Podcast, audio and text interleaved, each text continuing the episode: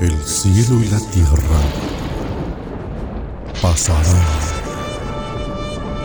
pero mis palabras jamás dejarán de existir.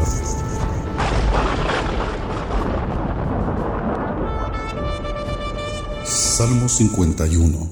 Oración de un pecador arrepentido. Para el director del coro, Salmo de David, cuando después que se llegó a Betsabé, el profeta Natán lo visitó.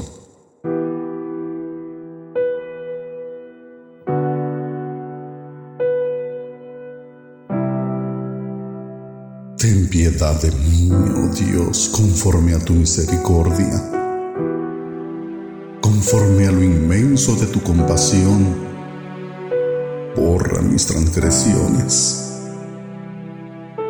Lávame por completo de mi maldad y límpiame de mi pecado. Porque yo reconozco mis transgresiones y mi pecado está siempre delante de mí. Contra ti, contra ti solo he pecado y he hecho lo malo delante de tus ojos. De manera que eres justo cuando hablas y sin reproche cuando juzgas. He aquí, yo nací en iniquidad y en pecado me concibió mi madre. He aquí, tú deseas la verdad en lo más íntimo y en lo secreto me harás conocer sabiduría. Purifícame con sopo y seré limpio. Lávame y seré más blanco que la nieve. Hazme oír gozo y alegría, que se regocijen los huesos que has quebrantado. Esconde tu rostro de mis pecados y borra todas mis iniquidades. Crea en mí, oh Dios, un corazón limpio y renueva un espíritu recto dentro de mí. No me eches de tu presencia y no quites de mí tu Santo Espíritu.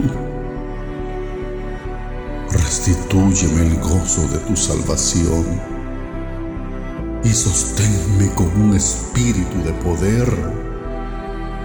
Entonces enseñaré a los transgresores tus caminos y los pecadores se convertirán a ti. Líbrame de delitos de sangre, oh Dios, Dios de mi salvación. Entonces mi lengua cantará con gozo tu justicia Abre mis labios, oh Señor, para que mi boca anuncie tu alabanza. Porque no te deleitas en sacrificio. De lo contrario, yo te lo ofrecería. No te agrada el holocausto. Los sacrificios de Dios son el espíritu contrito y el corazón contrito y humillado, oh Dios no despreciarás. Haz bien con tu benevolencia, Sión. Edifica los muros de Jerusalén. Entonces te agradarán los sacrificios de justicia, el holocausto y el sacrificio perfecto. Entonces se ofrecerán novillos sobre tu altar.